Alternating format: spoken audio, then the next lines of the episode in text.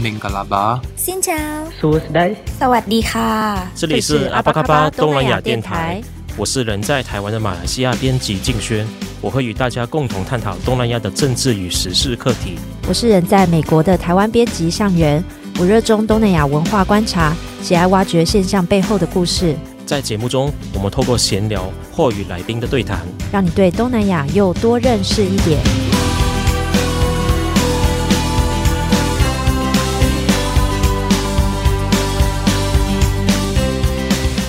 阿峇卡巴，我是向元。二零二三年台剧《八尺门的辩护人》非常受到观众欢迎。剧中替印尼渔工阿布这个角色担任通译的丽娜也受到了许多关注，也让更多人了解到通译这个角色的重要性。而今年由宝瓶文化出版的《我当司法通译的日子》，是二零二三年台北文学奖年金首奖得主。作者是大学教书的老师罗一文老师。老师除了在大学教书，也是一名司法通译。而这本书不只是老师在担任通译时的记录，也有老师与家人的人生故事。这集阿巴卡巴东南亚电台的来宾就是罗一文老师，让我们欢迎罗老师。Hello，向元好，欢迎老师来到阿巴卡巴。我想这本书真的是一本非常难得，可以让读者去一窥通译这份工作的一本著作，就像刚刚我开头有提到的，就是台湾人最熟悉的例子，就是台剧的《八尺门的辩护人》中，印尼渔工阿布的这个角色，他讲的是爪哇语，然后在剧中，因为为了要正确传达阿布他的一些回答，所以剧中丽娜这个角色就是担任通译，将爪哇语翻译成中文。老师在担任通译的时候，翻译是越南语。不过，我们回到老师的从所学经历，其实很有趣。就是大家会觉得，诶，老师其实是一个中文博士，然后在大学里是教《红楼梦》，那怎么会成为通译呢？就是这边可不可以请老师跟我们分享一下，就是您担任通译的一个背景？呃，好的，呃，因为我小时候是在越南出生的，那我呃十三岁才会跟爸妈一起搬来台北住。那所以其实我会讲越南话，只是呃，直到这几年吧，就开始有新南向政策以前，其实我不太会去跟别人说我会越南语这件事情，因为台湾社会其实不太需要东南亚语，他们会问说，大家会问说，嗯，这个英语好就好啦，啊，那所以后来因为台湾引进了很多的移工。大家才发现，哎呀，那需要沟通上的协助，所以才会有呃东南亚语翻译的这样的工作的产生。那一般般是，是呃提早就是结婚来台湾的东南亚的姐姐妹妹。好，那我自己是呃一直在中文系的这个领域里面，其实也不太会有人需要我讲越南话。后来我毕业了之后，去跟一位啊、呃、制片工作，那他是希望我找一些题材来拍纪录片，我才想到，就是有一些越南姐姐妹妹跟我说，他们去在中介公司里面当翻译嘛，可是有一位妹妹她跟我说，呃，在所有的翻译里面，司法通译是最难的，我就很好奇说，哇，所以原来有司法通译这个。呃，职业，我才辗转的打听，在台湾有推这样的司法通译的课程的是台湾司法通译协会。呃，那时候刚推出不久啦，那我想说，那我去做田野调查，所以我就联络到那个创办人，也是授课的老师陈允平，我说我可不可以到你班上去做田野调查？他就说好啊。那我就下台中，我从台北我下台中去旁听课程。那时候是第一堂课，应该是陈老师他平常是在台东，就是花莲下面的台东，稍微就是小规模的推课程。他到台中去开课，应该是第一次比较正式的开课，所以那个班还蛮多人的。那我去。去看看班上的状况，那有很多啊，就是越南啊、印尼啊、菲律宾啊，泰国的姐妹都在场。那陈老师也建议我说，既然你都要做田野调查，你要不要来干脆来上课？嗯，那我就说好啊，嗯、那我就下楼去报名，反正第一堂课嘛，我就报名，然后就随班的复读。那一路读，就顺便观察一下那些学员的，就是互动的情况，还有呃，顺便看有没有办法有机会呃私下访谈。那后来其实你上一两堂课，你就知道司法通译是没办法，就案件侦讯过程是不能公开的，所以司法通译这个议题是没办法拍成纪录片。那可是我已经修课了，我还是有始有终了，把整个课程都。走完哈，那我们就上刑法、刑事诉讼啊，然后翻译伦理啊，还有各种就是实务的练习，然后最后我就拿到证书，然后我就误打误撞就变成司法通译。所以，所以老师其实一开始是做田野调查，然后决定就是留下来，然后参与课程。其实这个课修道课程其实也是非常不容易。那我想问是说，你开始以通译的身份，真的到了法庭或者是侦讯室开始做通译的时候，其实老师在书中有写，有时候通译的需求，有时候可能哦半夜就打一通电话，或者是说你人已经到了侦讯室，但是等待的时间很漫长，所以这个工作其实它它在身心灵的成本其实是蛮高的，所以。是什么样的原因？就是因为老师你自己也有本业，那是什么样的原因让你会愿意就是继续做通译这份工作呢？其实呢，呃，我我算是一个移民嘛。那我觉得我当然我爸妈的适应台湾的生活是很辛苦啦。可是我跟我的妹妹，其实在台北算是适应的算可以吧。因为我们很顺利的在学校里面读书，很顺利的毕业。那我们一直知道，或者说我一直知道，呃，台湾引进了很多的外籍移工，他们的生活是有的，有的人生活的不错，可是大部分来说，因为语言不通，生活的蛮辛苦的。我一直是想要有一个机会去帮助他们，可是我找不到。切入的角度，因为我不可能到中介公司去上班嘛，因为我自己有自己的工作。那刚好拿到司法通译这个证书，我觉得是一个很好的机会，让我可以去帮助他们。好，这是第一点。另外是，我觉得我本来就有越南语的能力，那拿出来用用也不错啊。再来是。纪录片拍不成，那可以写剧情片吧。所以我还是想要，就是走深度的走入这个行业，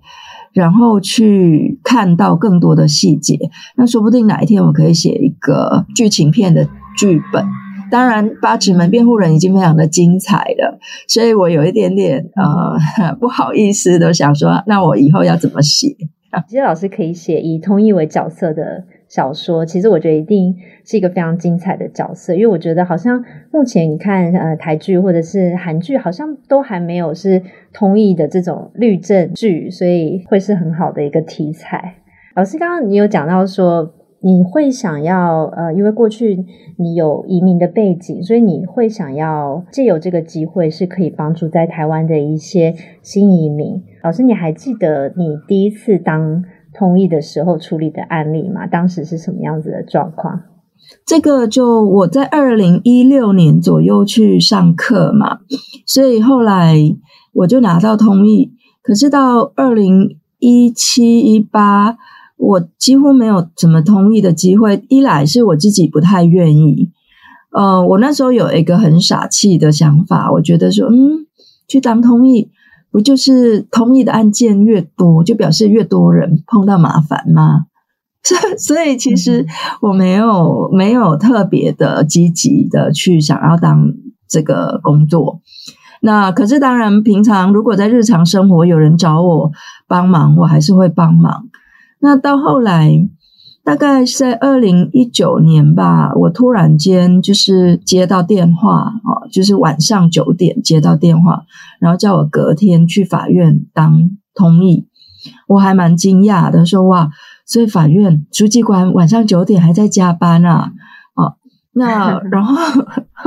我就去去法院。那其实，在更之前是有陪同律师去看守所去去律见一些呃人当事人，所以后来才从那时候开始，呃，发现原来，嗯、呃，其实这个领域还蛮需要人的。哦，那我就说好吧，那我就去。那后来比较密集的是二零二零以后，就蛮多电话找我去通译。那时候是疫情的关系，对不对？就是疫情下，所以很多义工有一些问题。疫情开始前一点点，然后到整个疫情期间，那因为可能我们就是政府有一些政策吧，需要比较呃 认真一点的去去查一下那个非 非法工作的情况，所以就会就就会需要那个很多的同意。那您刚问，就是说我有一些三更半夜的电话，我为什么还是会去？我觉得既然我都愿意当同意了，那只要我时间上可以配合，我都会去。因为同意其实有几个守则啦，第一是你不能够主动去接案，你不能够就跟执法人员或跟其他人嚷嚷说：“哎呀，我我想赚钱，赶快找我，赶快找我。”这是不可以的。那就是说，有案子来找你，那你时间许可，那你就去。好，那很多姐姐妹妹是因为他们自己有家庭，他们其实是不方便三更半夜出门，或者是嗯，他们自己有工作，他们也不可能临时就是说，哎，半小时内出现，或者是四十分钟内出现这件事情。那我自己的时间比较有弹性，所以我会比较愿意配合。呃，各种比较呃没有办法预期的时段是这样。那当然是因为我自己也愿意去去帮助别人啦。至于要当要写什么样的剧本，其实我还很伤脑筋，因为通译这个角色呢，其实你没办法摄入太多的。他像律师啊或检察官啊这种角色是比较好写，或警官，因为他们会可以出去查案嘛。通译。其实权限非常的小，通译只只有在双方都在场的时候进行工作，他也不能多问一句，也不能多管闲事，真的什么都不行。所以他是一个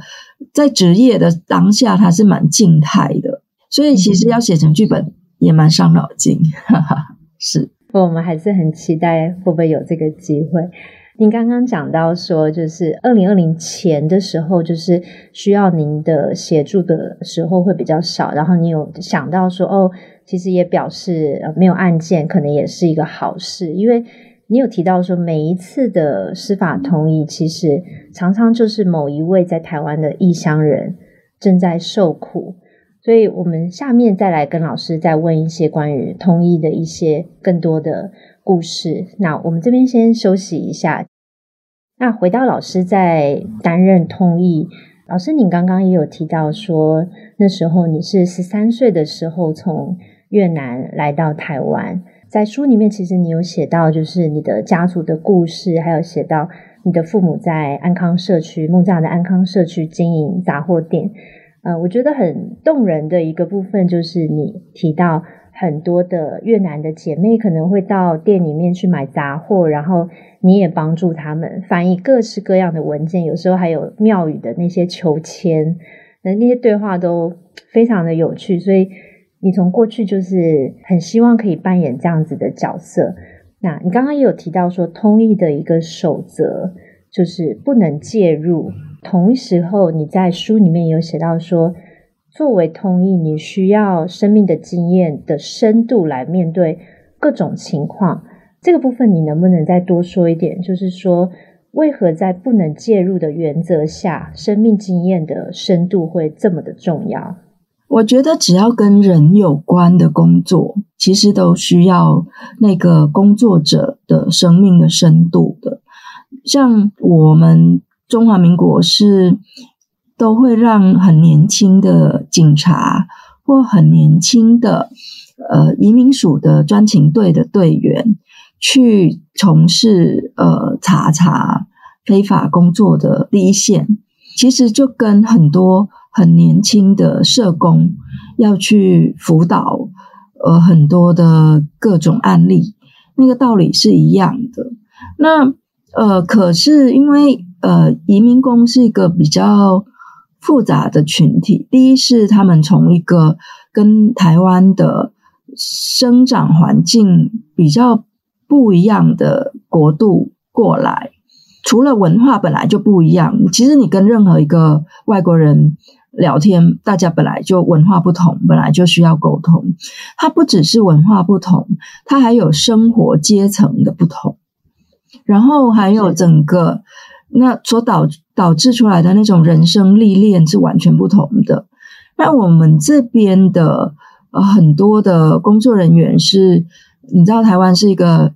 很太平、很很平安的社会嘛，我们就一路很顺的就读书，然后毕业，那顶多我就是考社工师，或者是我去考呃司法特考，然后我就去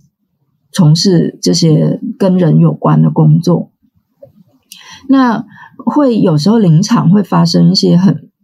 比较复杂的状况，是你需要个人，就是你你要有有某一种历练之后，你才能够判断。就你可以判断说啊，这个人他哭是他是真的很很凄惨的哭，还是他在策略的哭，好，或者是他真的是很痛苦，或等等之类，其实很难判断。我如果你很年轻，然后你生活很单纯的时候，其实很难判断。可是我并不认为说你生命经验不足，你就不能当这种工作，因为毕竟还是有一些呃工作上的训练嘛。所以其实不容易，哪怕是我自己当通译，然后我年纪也不小了，可是因为我的生活圈也蛮单纯的，那难免你在通译过程中看那些人他们的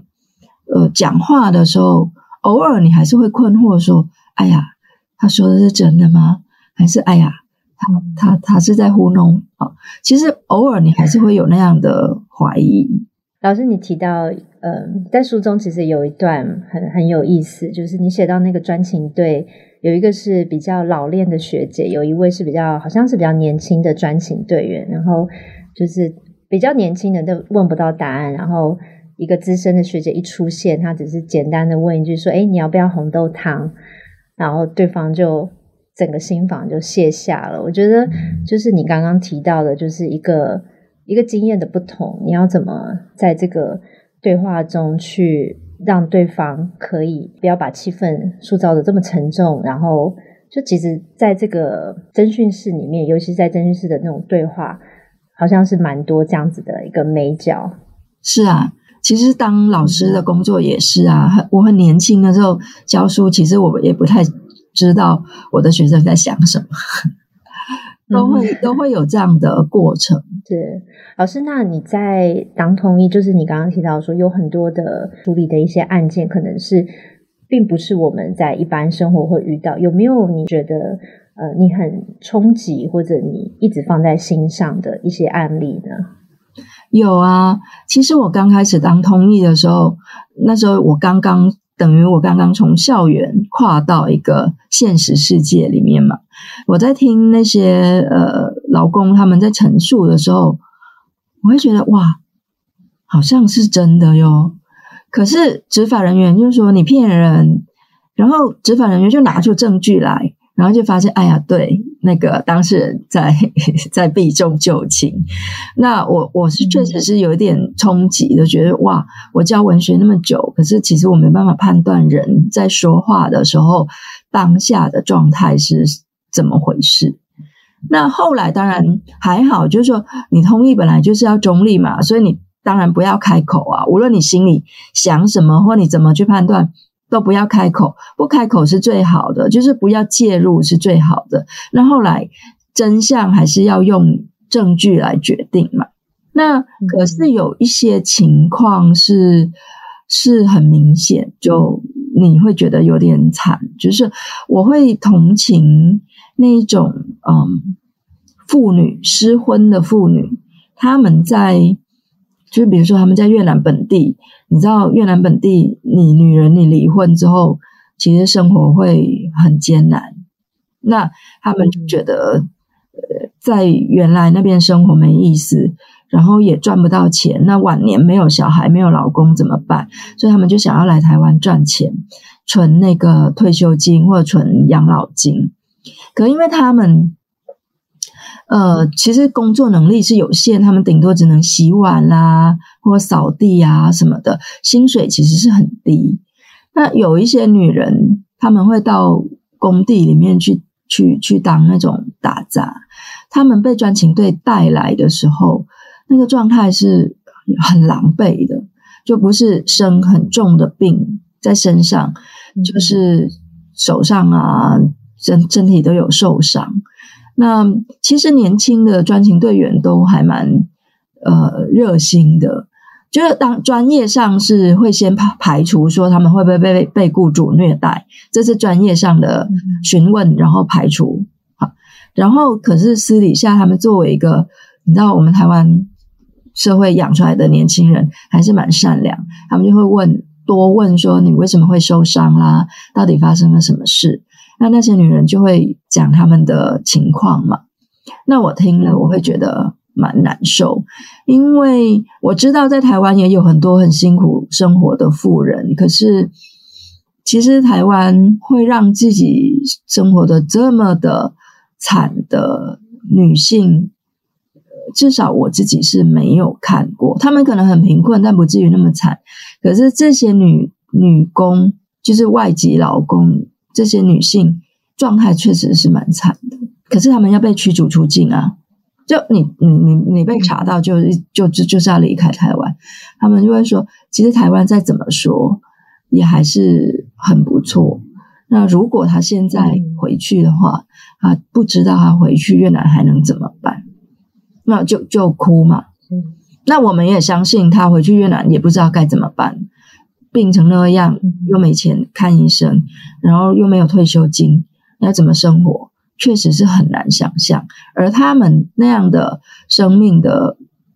倾诉，确实是让我非常非常的难受的。对，那你偶尔还是会想说，呀，他被驱逐出境了，那他是在哪里生活呢？会会会想的这样。从老师的文字，还有老师您刚刚的分享，其实可以感受得出，你是一个非常感性的人。就是在做这份工作的时候，像你刚刚提到说，有这么多越南的妇女，她们的一些很痛苦的一些遭遇。当你看到这么多的案例在你面前，你是怎么在理性跟感性之间，你可以保持冷静呢？我确实是一个很感性的人，但很很幸运的是，这份工作啊，它真的就是要你很严格的遵守的呃中立的界限。嗯那你第一，你不能够主动接案，然后第二，你不能够在翻译的当下跟当事人闲聊，或者是多多问什么问题。这样的话，就是说，呃，你不需要有，就是他们在哭诉的时候，你只能倾听，然后你就会问执法人员说他在倾哭诉，那你需要我详细翻译吗？你要的话，我就全部翻给他听。那他说，哎，这个本跟办案重点无关，那我就不翻译。好，我的书就是写多余的这个部分，就是跟办案呃无关的这个个人的情绪变化的这个部分。那正因为不介入，然后就离开的时候，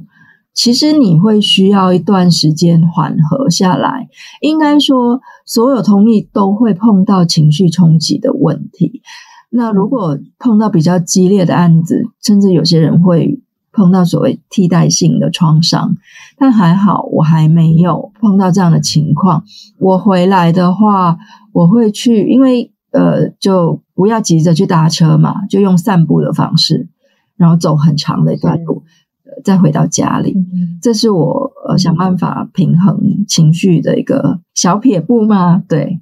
所以，其实，在事后，你还是也会需要一些时间去消化你这些获得的一些资讯，把它再慢慢排除掉。是是，老师，我也想问，就是呃，你十三岁来到台湾，然后作为一个新移民，然后在台湾成长，然后到现在你有你自己的一个专业领域上面的一些成就。嗯，我想问老师是说，今天提到了很多也是在台湾的异乡人他们的一些经历，那想回到老师个人的一个生命经历，就是老师你可不可以分享一下，就是你从作为一个越南移民到台湾，你是如何去适应这个新的环境，然后到呃在成长过程中你有遇到挑战吗？或者是说你有没有很特别感谢的事情？呃，有。其实我们全家来台湾啊，那时候是台湾经济起飞的晚期了。后来就不是说台湾不富裕了，而是台湾进到另外一种状态。那所以就变成说很多的产业都外移了。所以我的父母本来在工厂里面工作嘛，后来就没有工作啦。所以我们才要想办法一直不停的调整自己的。的生活嘛，家里的情况就没有那么稳定。我但很幸运的，就是说我在学校端碰到很多对我非常好的老师，从国中、高中到大学，感觉们好像是老师们一路就是在接力的在照顾我，他们在照顾我的课业，然后也会关心我。的一些生活的上面的的的问题啊，那尤其是我们的老师很愿意聆听我的唠唠叨叨，有可能这样我会愿意，也很愿意去听很多当事人的唠唠叨叨，因为有你很多心事哦，有人听，其实是会很好的，就是你你会觉得。呃，人生没有那么黑暗，所以我还蛮感谢我一路过来的，对我就是很照顾我的老师们。然后我在后来变成不小心变成一位老师了之后，如果有学生来找我讲话，我也蛮愿意听的。虽然你听听之后，呃，他讲完他要怎么处理，其实你也真的有时候也帮不太上。你们没办法帮忙，但有听还是比较好的嘛。好，所以我就秉持这个原则，就是在当通译的时候，呃，在不干扰办案的情况下，就是他们就是当事人跟我讲，可能只讲一两句非常简短，因为时间很匆匆嘛，笔录一结束，签完名就要送进。收容所了，那中间可能就顶多就只有一一一两分钟的时间，但他们愿意说，或者是他们忍不住要说，我就静静的在那边听。这样的移民的经验，确实是让我在工工作上是会有这样的，我怎么说呢？真的很难说。当然，我我我觉得我还是希望说，以后台湾社会。大家能够对呃异乡人呃更更友善。其实台湾本本质上是一个很友善的社会了，可是大家还是有一点点保守，就是说，哎，我我这个这个外国人，我跟他不熟，我我我不要跟他讲话，或者说我不要跟他有接触，好麻烦哦。呃，因为台湾以后势必变成一个越来越多元的社会嘛，其实多认识身边的人。呃，是蛮好的，对。那我并不否认台湾还是有一些歧视或一些情况，比如说有一些 NGO 组织正在呼吁的，或有一些纪录片正在提说我们台湾有一些不好的情况是有。好，但呃，我也承认有，不然就不会需要同意这个行业了嘛。但大部分来说，大部分一般般的民众还是蛮友善的。我们如何让，就是努力让台湾越来越多元？我自己私心是希望台湾越来越多元，因为作为一个移民，会有一个跨文化经验的人，多元的社会其实生活会比较舒服，而且比较好玩，比较有趣。嗯，谢谢老师这一段分享，真的非常的感动，很。真的很打动我，然后其实也让我想到，就是老师你在书中，其实当然你提了非常多呃义工的案例，还有你在通译时的一些跟专勤队的对话，或者是跟你看到的一些义工在台湾的一些现况。其实你有一个角色我非常的喜欢，就是你母亲的角色。你写到你的妈妈。就是像你刚才提到的，他就是一个很温暖的人，他会给他身边的人，嗯，像他会给送货员免费的便当啊，他会把每一个新移民的姐妹都，他都会照顾。然后我有一段是你的妈妈，就是因为有一个姐妹受委屈，所以妈妈就把店就先打烊，带她去吃好吃的。其实我觉得。我相信一定是你身边有一直有很多这样子一个很正面温暖的，所以你也有很多正面的力量去带给不管是你的学生，然后还有这份工作，觉得真的是嗯很，我觉得这是我在看这本书呃非常感动的一个地方。那老师最后还有没有就是针对呃台湾现在不管是针对通译在台湾的这个制度啊，你有没有什么建议呢？我是当通译啦，那我我觉得我的我就是很很专心的在这样的工作里面，然后精进我的语言能力。那至于制度上的话，其实有协会哈，台湾司法通译协会跟台湾法律口笔译协会，还有很多的 NGO 组织正在呃想要呼吁说要提升通译的待遇，当然也要提升通译的专业。因为通译非常需要，呃，你不只是母语要好，你中文也要好到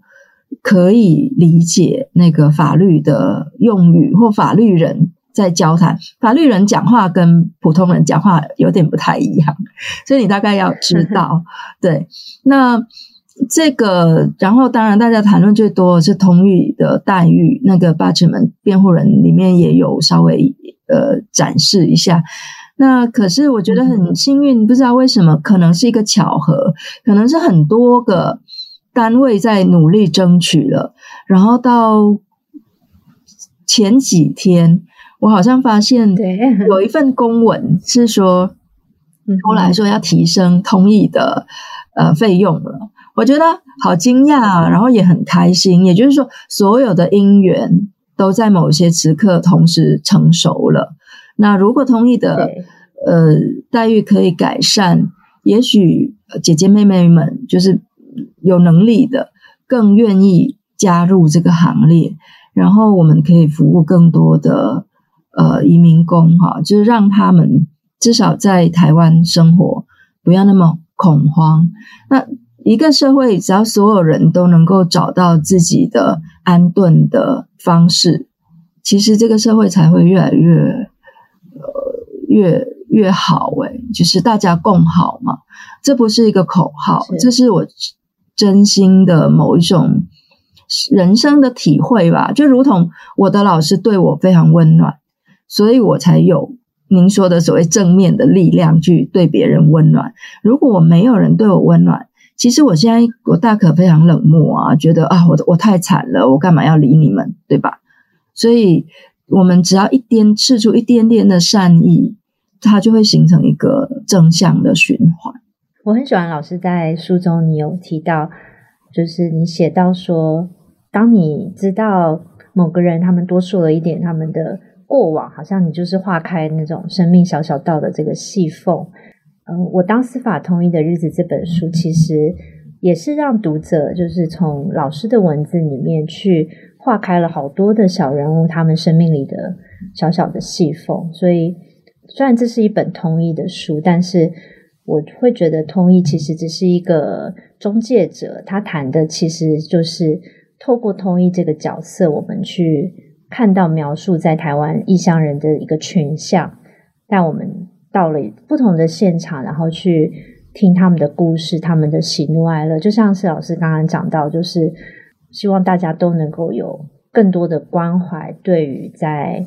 台湾的异乡人，所以今天真的很谢谢老师到阿巴卡巴东南亚电台和我们呃很温暖的跟我们去分享你在写这本书，还有在你担任通译的呃这个角色的一些背后的一些心路历程，真的很谢谢罗老师，谢谢。心源，谢谢。谢谢感谢你的收听。如果你喜欢我们的节目，欢迎在 Apple Podcast、Spotify、SoundOn 等平台订阅我们的频道，也欢迎你为我们留言评分。你也可以追踪我们的 IG，透过私讯留言与我们互动，让我们一起把东南亚新闻的 Podcast 节目做得更好。阿巴嘎巴东南亚电台，我们下次空中见。